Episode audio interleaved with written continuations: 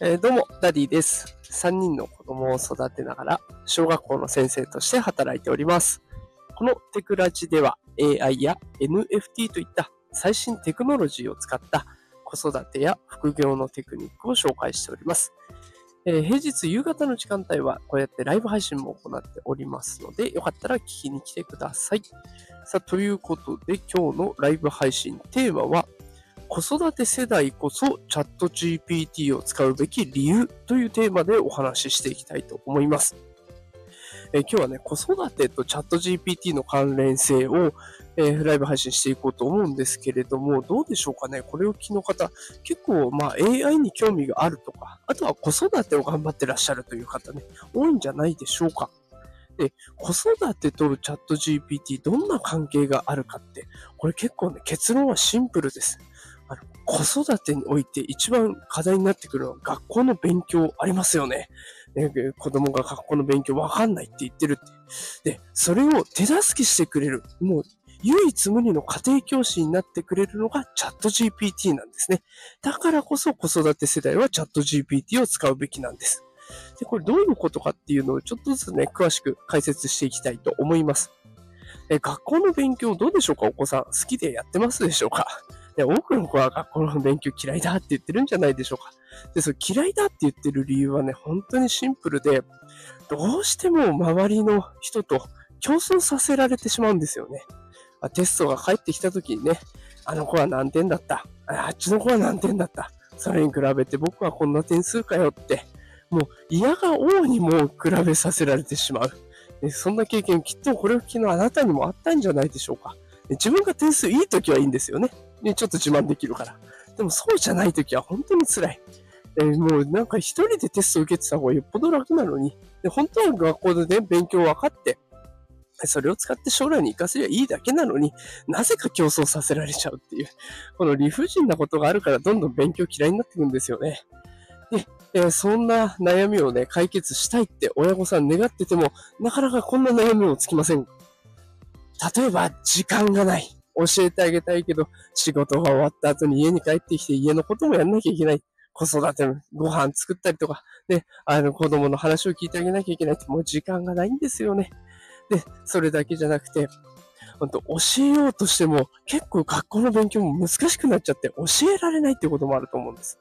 で、あ、じゃあ塾に通わせればいいじゃないかって。塾の値段も馬鹿にならないですよね、今ね。月々何万円取るっていう塾もあれば、家庭教師つけようとしたらね、それこそ時間もお金も取られてしまうと。そんな状況があります。で、そこを全て解決してくれるのがチャット GPT だなと思ってるんです。でチャット GPT って、あの、よく言われるのがいろんなもののアイディアを出してくれたりとか、質問に答えてくれたりとかね、そんな使い方をよく言われているんですけれども、まあ、それだけじゃなくて、基本的な算数とか数学とか、ね、え、あとは歴史とか科学とか、そういった問題については基本的な知識は全て兼ね備えております。で、大学のね、一般的な大学には合格するんじゃないかというふうに言われてるぐらい高性能なものなんですね。で、そうなってくると、もうチャット GPT って無料で使えるんですよ。ね、一部課金するものもありますが、子供の勉強を支えるためだったら無料で大丈夫です。で、無料で使えて、しかも24時間どこでも使えるんです。ネットさえあれば使えちゃうんです。ね、そうすると、お値段もタダで、で、時間の制限もなくて、で、困った時に困ったことを聞けばいいって、最強の家庭教師じゃないですか。ね、それを雇うわけでもなくて、自分のスマホとかタブレットがあればできちゃう。ね、もうそうなってくると、子供たちにとってはかなりいい家庭教師がついてるのと一緒になるんですね。そうなってくると、親御さんって、やっぱり、チャット GPT を使いこなしていた方が絶対お得ですよね。ただここで一つ難点があって、チャット GPT の利用の年齢制限があります。で、利用の年齢制限が13歳以上となってるんですね。でそうなってくると、小学生のお子さん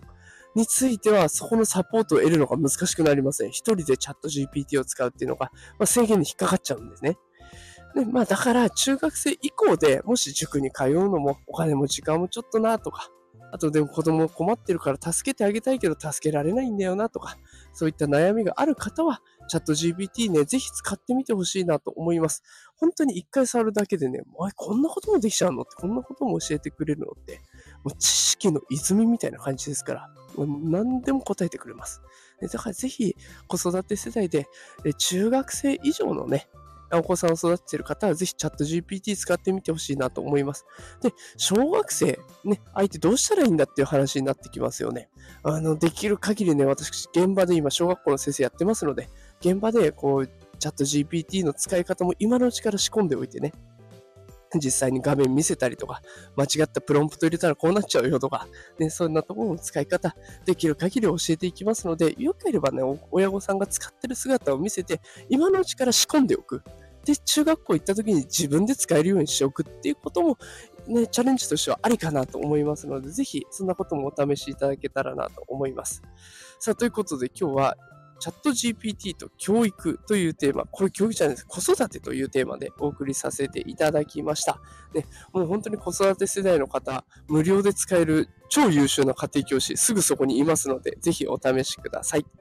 すいません。ちょっと外がうるさくなってきたので、今日はこの辺で終わりにしたいと思います。今日も最後まで聞いてくださってありがとうございました。毎朝5時から放送しておりますので、よければ聞きに来てください。それでは、働くパパ、ママを応援するダディがお送りしました。今日も一日お疲れ様でした。さよなら。